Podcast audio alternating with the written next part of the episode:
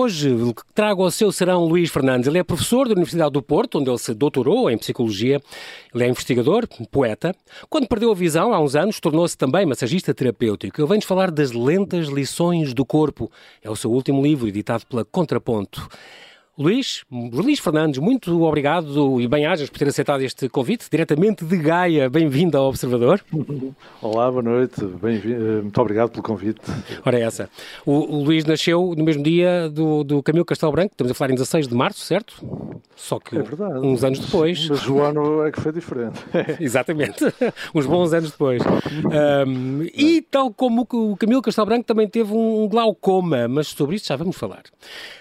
Um, o, o Luís eh, é professor de Sociologia, se não me engano, já... Psicologia, Psicologia. Psicologia, já há 35 uhum. anos, portanto já é um bom... Sim, desde 85. É impressionante. Um, recebeu, aliás, um prémio de excelência pedagógica da própria Universidade do, do, Porto e é membro da Comissão de Ética da Ordem dos Psicólogos. A sua área, é muito engraçado, nos, nos anos 80, anos 90, a sua área de investigação era muito sobre eh, a área dos comportamentos desviantes, dos, dos contextos urbanos problemáticos, uhum. das áreas degradadas. E o seu doutoramento em Psicologia, a tese foi precisamente o sítio da droga. Viveu, chegou a viver num bairro social para conseguir fazer esse, esse tema sobre a droga em contexto urbano. Como é que foi sim. essa experiência, Luís? Uh, sim, foi, foi querer aprofundar ainda mais um método que os etnógrafos, os antropólogos urbanos usam muito, que é o método de observação de campo, observação direta, uhum. pode mesmo ser observação participante, uh, e, e, que, se quisermos radicalizar um pouco a utilização do método, é ir viver para o local que se quer estudar. E foi o que eu fiz. Uh, fui viver para um bairro daqueles que, na altura, na comunicação social, se dizia serem um bairro das drogas, como Exatamente. também às vezes havia a metáfora do hipermercado das drogas, essa linguagem Exato. jornalística, digamos. Uhum. Sim, e, fui para um bairro desses e durante um ano estive lá a viver, embora não, quer dizer, era capaz de estar de segunda até quarta e quinta e sexta vinha para casa e depois sim, regressava sim. lá no fim de semana. Mas sim, durante um ano fui vivendo lá. Uhum. Uh, durante uns anos dirigiu também este Centro de Ciências do Comportamento Desviante, que, que aliás lançou em Portugal esta área de, de especialidade, esta é a Psicologia da Justiça e o trabalho da, na inserção uh, social, e também ajudou a fundar, uh, em 96, o Observatório Permanente da Segurança.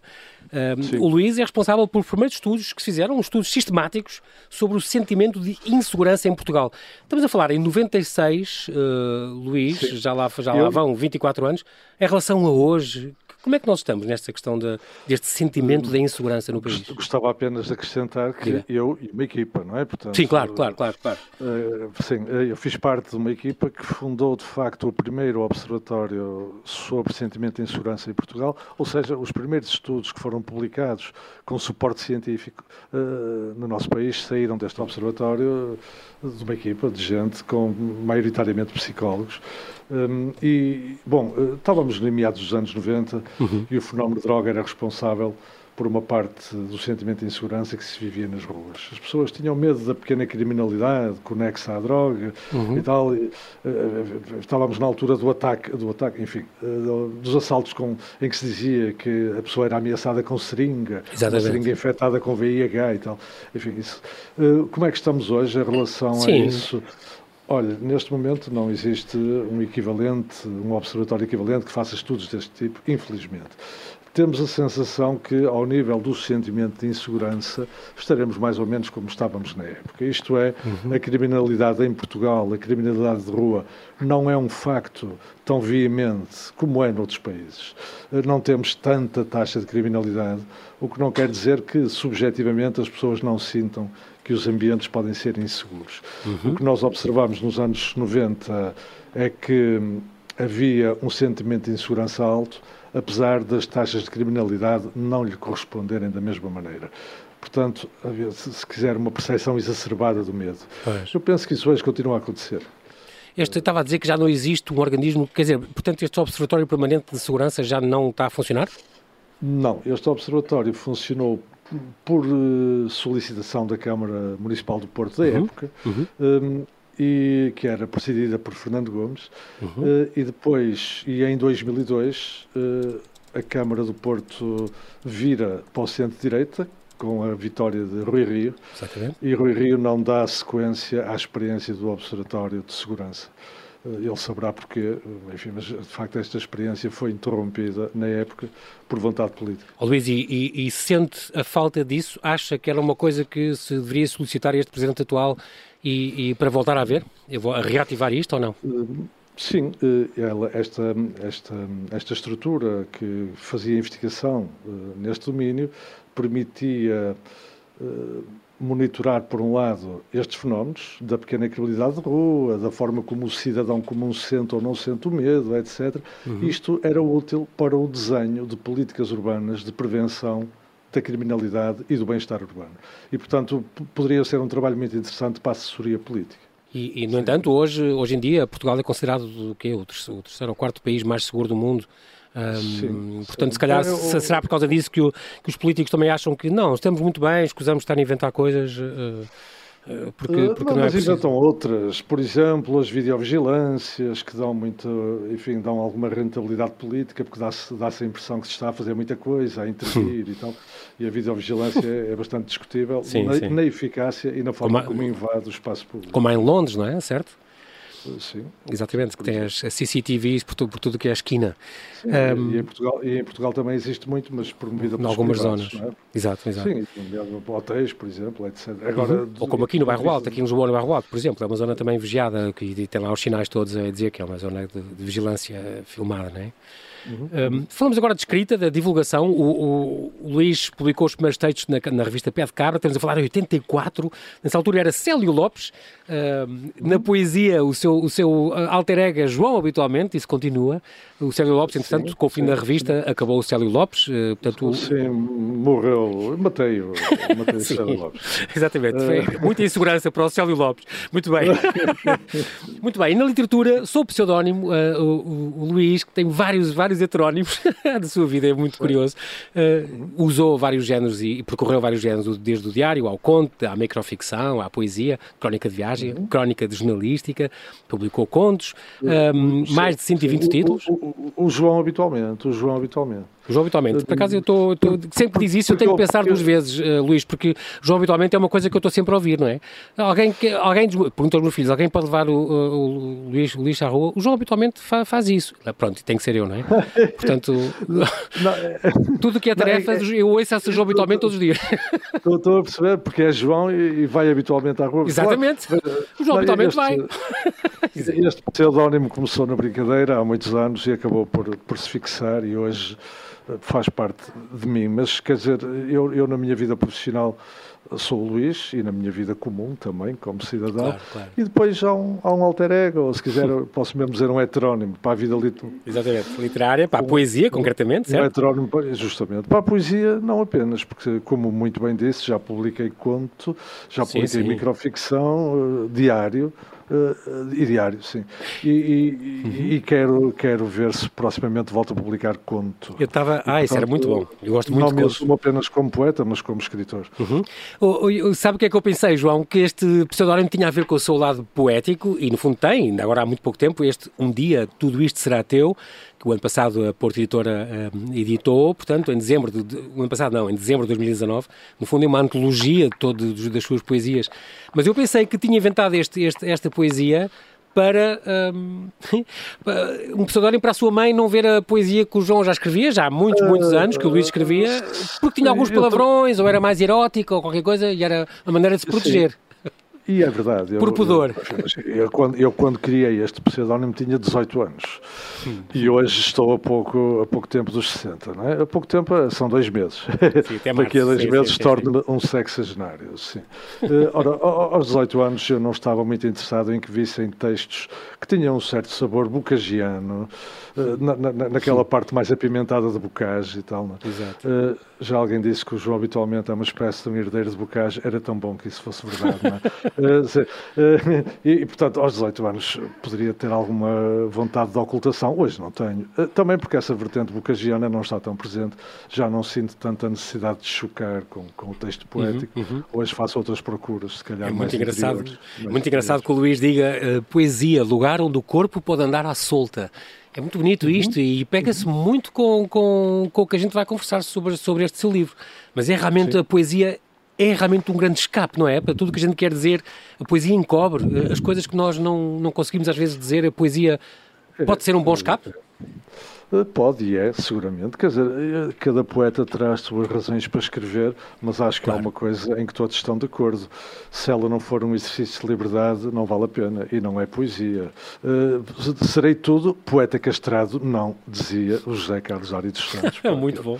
Que eu subscrevo. Que, e que, que, também fala no final deste seu livro, As Lentas Lições do Corpo.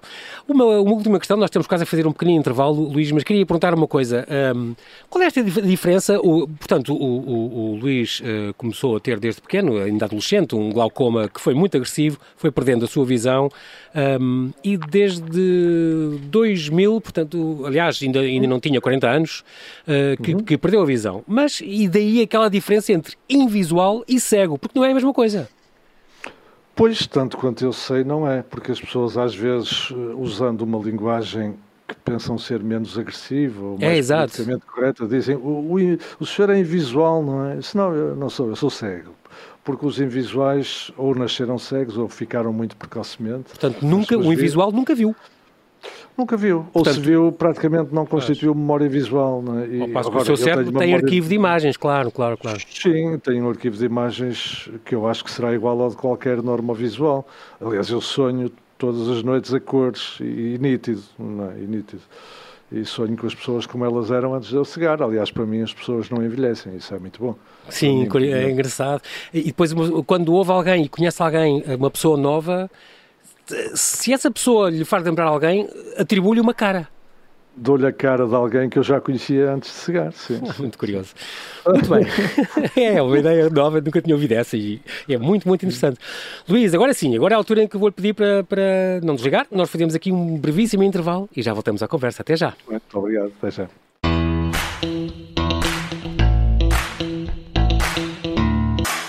Estamos aqui à conversa com o psicólogo e professor Luís Fernandes, que nos traz o seu último livro, as lentas lições do corpo. Luís, estávamos a falar da, da questão do Luís, eh, a partir do momento em que perdeu a visão, desde o ano 2000, portanto, digamos que vive neste mundo dos normovisuais, uh, reinventou-se completamente, passou a trabalhar com os olhos dos outros. É muito curioso.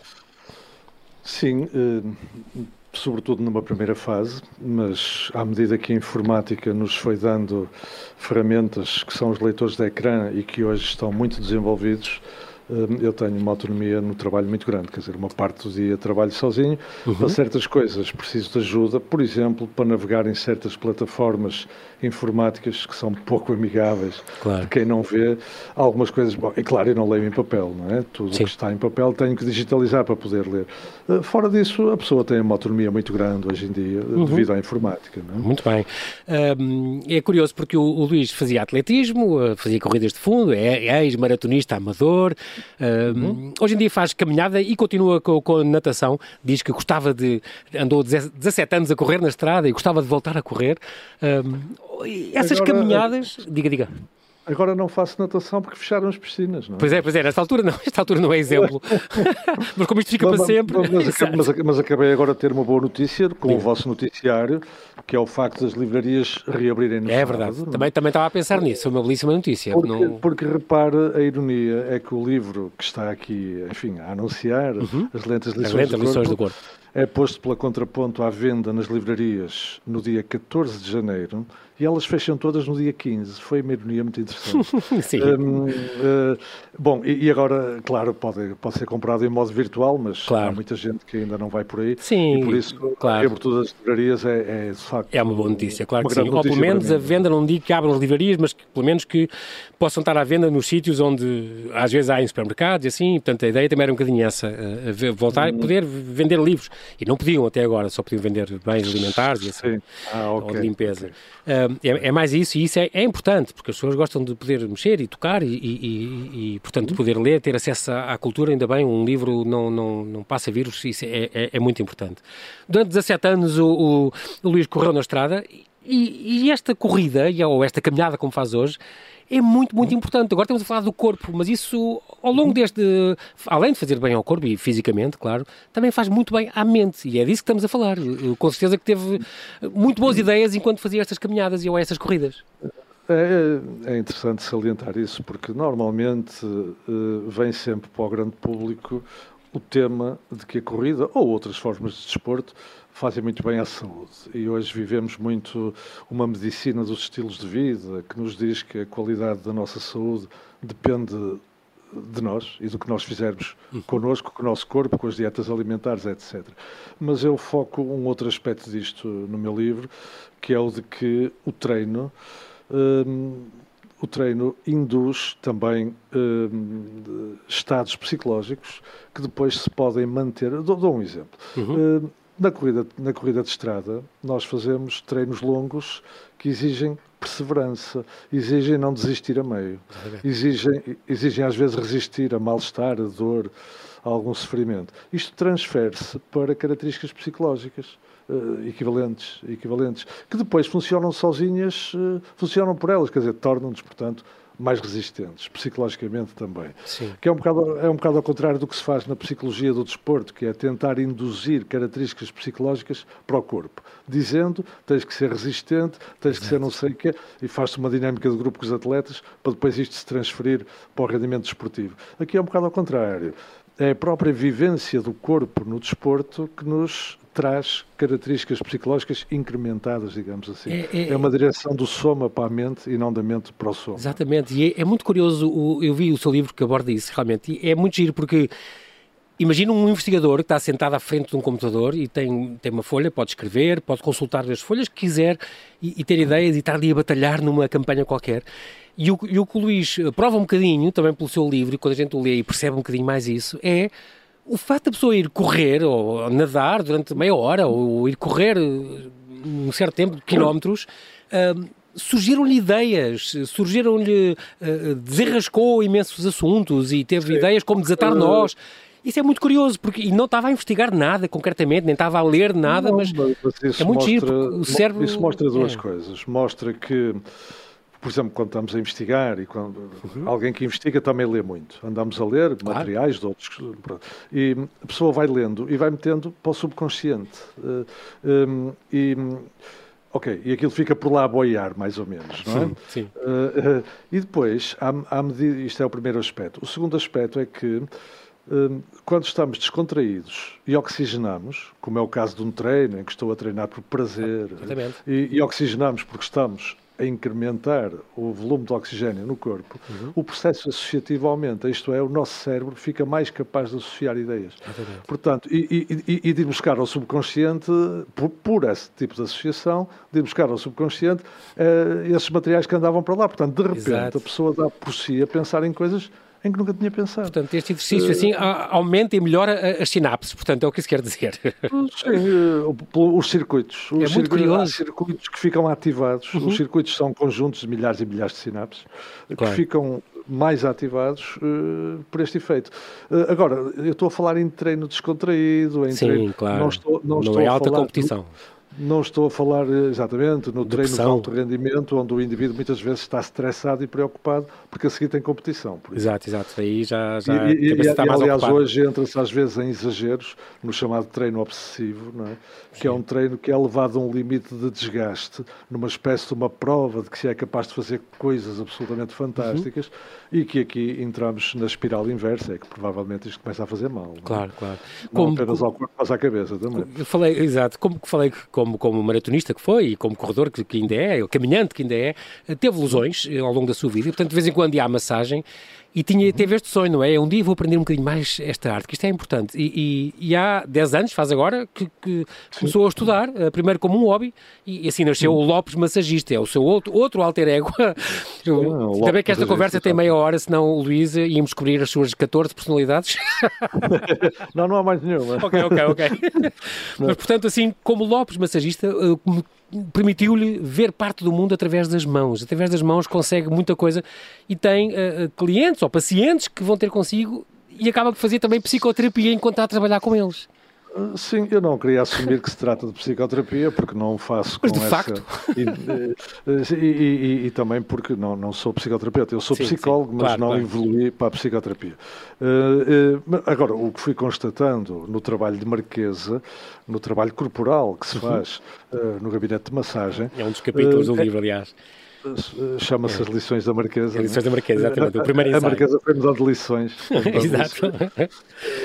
Portanto, o, o que vamos constatando é que, de facto, se o trabalho corporal for, tiver alguma perseverança, quer dizer, isto não se faz com uma massagem nem com duas, faz-se com um trabalho regular Exato. com a mesma pessoa, começa a haver benefícios psicológicos também e mais, e a pessoa se calhar começa a descontrair-se, a libertar-se para, e a estar predisposta uhum. para falar de assuntos que a preocupam, que se calhar não teria de outra maneira.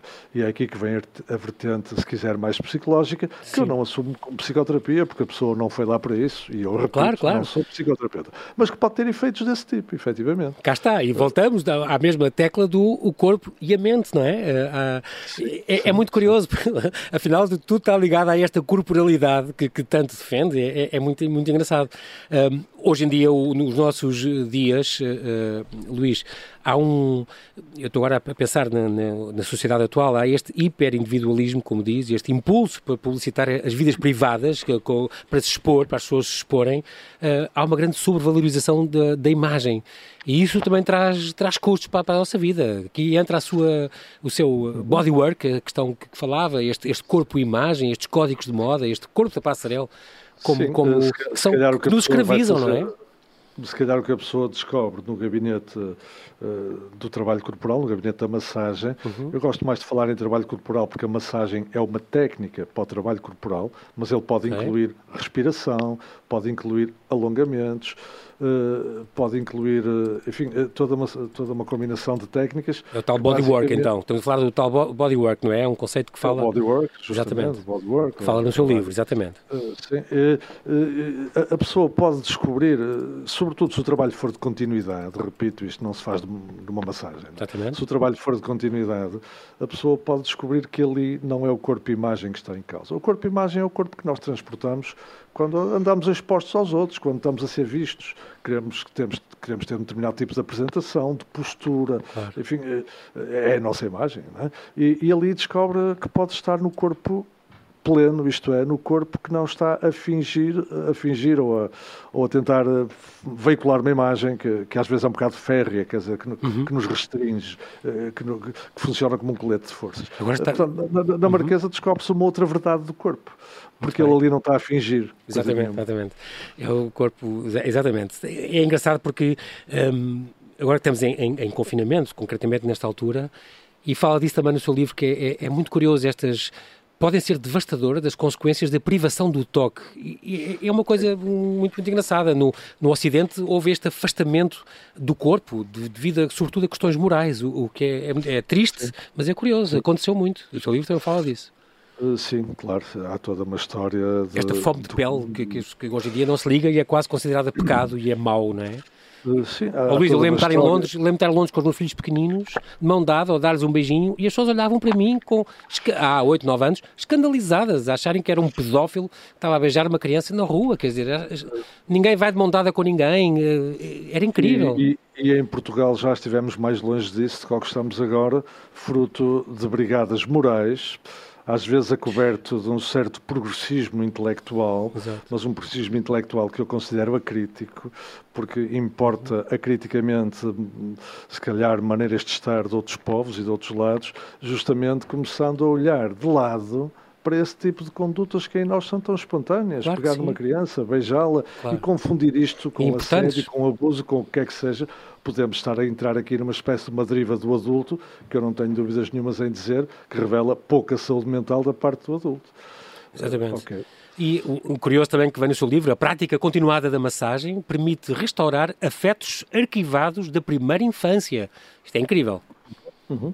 Sim, porque nós, nós antes de sermos um ser falante e um ser que dominado pela razão e que de algum modo um ser egoico, o ego é a nossa parte consciente, uh, nós antes de sermos isto tudo, uh, ainda nem sequer falamos, nós só começamos a falar aos dois anos claro. e antes dos cinco, seis, a linguagem é pouco eficaz ainda para nos exprimirmos. Uhum, uhum. Portanto, a nossa primeira expressão é corporal, uh, os dois primeiros anos de vida são anos em que a criança, o bebê, dialoga com os adultos através do toque. Exato. E, e, sobretudo, no primeiro ano de vida, através da boca. Ele mete tudo à boca. Exatamente. É? A fase As bucal. A fase... e lambem é. tudo. Exato. E, e, Faz parte. E, portanto, a pele é, de facto, o primeiro órgão do registro afetivo. E, fica arquivado. E é por isso que há gente que, na vida adulta, por exemplo, não gosta que lhe toquem. Foge ao toque. Era, é? Porque provavelmente houve experiências de toque que ela não consegue rememorar porque estão numa fase muito arcaica da sua vida, muito, muito lá para trás, mas que terão a ver com experiências eh, que foram pouco, cuja afetividade ligada a essas experiências foi negativa, digamos assim. Exatamente, e por isso ficaram com isso para sempre arquivado, e por isso é o que eu chamo o, o Enneagrama número 5. As pessoas que não gostam de ser abraçadas e não gostam que se lhes toque, é impressionante, há pessoas assim. Este, este livro, Lente, Lições do Corpo, aqui editado pela Contraponto, mais uma vez, do Luís Fernandes, tem, no fundo, quatro, um livro surpreendente sobre a descoberta do corpo, a sua relação com a mente. São ensaios rápidos, tem quatro ensaios rápidos, como aqui diz, sobre as relações entre o corpo e a mente. A ideia foi muito boa, porque permite-nos, Luís, chegar a um público mais vasto. Esta ideia é muito interessante de democratizar o saber. Há muitos destes estudos por, por de grandes doutorados também, como o Luís, mas depois se perdem nesta, neste mar académico e, e assim ficou mais acessível, chega a mais gente, sem perder o rigor, estas ideias importantes que aqui fala deste dualismo entre o corpo e a mente e não separar a cabeça do resto do corpo e todo este organismo global, esta visão uhum. holística que o Luís aqui mostra. E é muito importante eh, ser dirigido a um público genérico. Tocou num aspecto muito importante para mim, isto é, sendo eu alguém que trabalha na vida académica desde sempre, a minha profissão foi sempre essa, uhum. Hum, eu sou dos que pensam eh, que nós temos obrigação de fazer chegar a um público mais alargado aquilo que nas universidades, nos centros de investigação, uh, se vai trabalhando e se vai descobrindo. Um, isto é, nós temos obrigação de devolver à comunidade aquilo que ela paga porque as universidades, uma parte delas é alimentada pelos nossos impostos. Claro. Não toda, mas, uhum. uma parte é. E, portanto, isto é uma obrigação que nós temos. E, e, e, portanto, para chegar a públicos mais alargados, temos que também que largar uma, uma linguagem demasiado especializada, que só circula Exato. nos papers entre investigadores, e trazê-la para uma linguagem mais atrativa, eh, que possa veicular a mensagem para muita gente. E este exercício eu filo neste livro Ué. e hum, arrisco-me a ter alguma imodéstia dizendo que o fiz bem. Claro que sim, Até claro que sim. Puxando aqui, puxando aqui um lado meu, que é o lado da escrita, se quiser aqui, era. trazendo o João habitualmente. Exatamente, e, e era, era isso que eu ia dizer, a grande vantagem ele, ele é não assina o livro. Ele sim, eu sei, eu sei, está aqui, Luís Fernandes. Mas está lá, mas, mas está mas, lá. Luís, é, é, eu ia falar nisso, o Luís como tem essa história da escrita e essa prática da escrita já há muitos anos, isso ajuda muito, porque há grandes académicos, se calhar, que se, que se quisessem meter eh, por escrito ou para o público em geral, não, não conseguiriam, ou seria uma coisa muito hermética e muito fechada.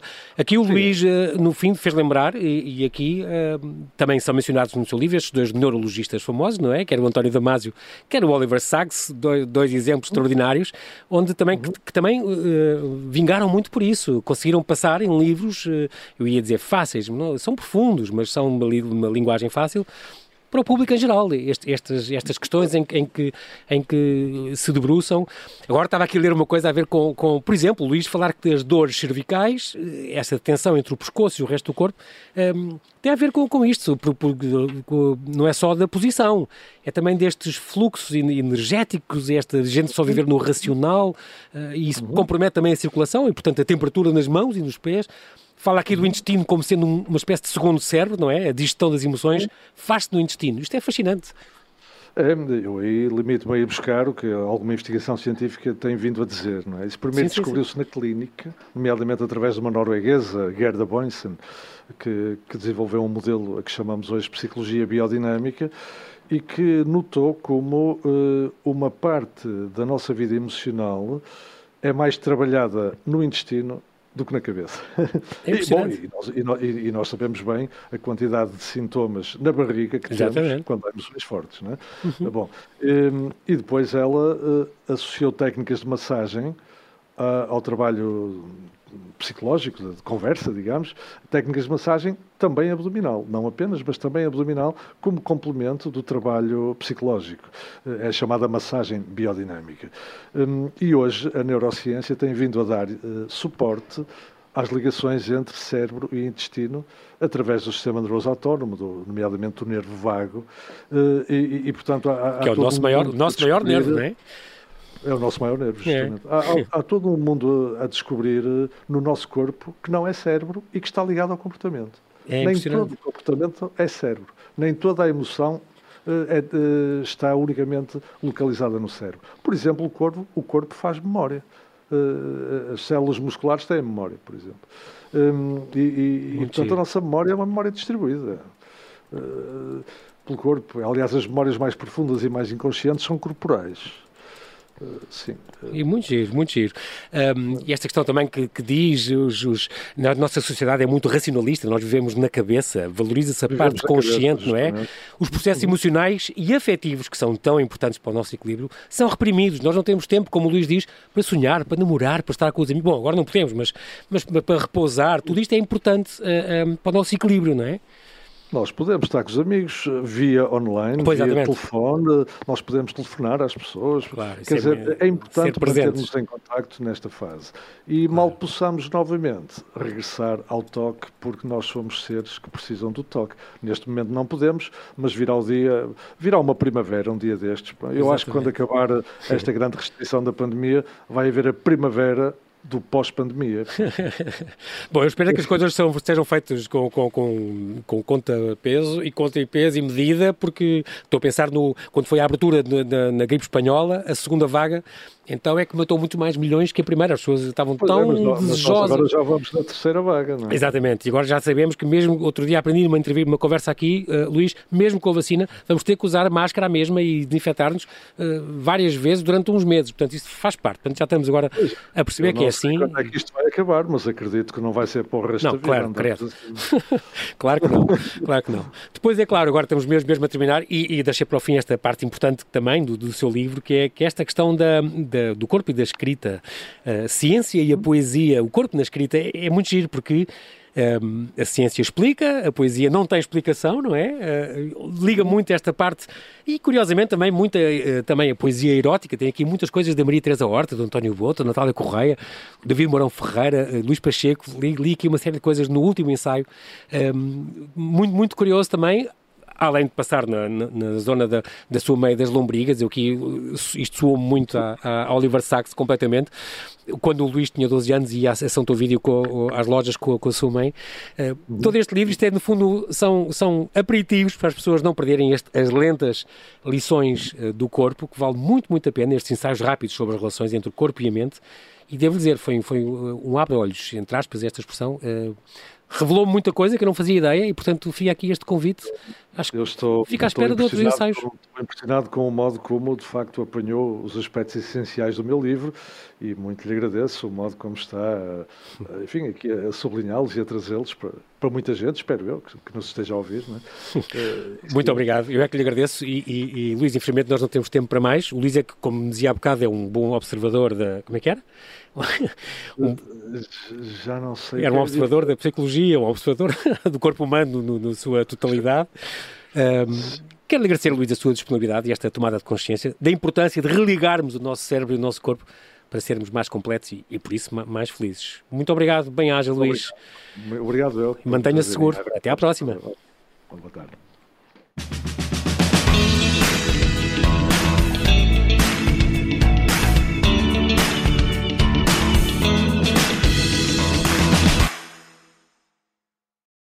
Obrigada por ter ouvido este podcast. Se gostou, pode subscrevê-lo, pode partilhá-lo e também pode ouvir a Rádio Observador online em 98.7 em Lisboa e em 98.4 no Porto.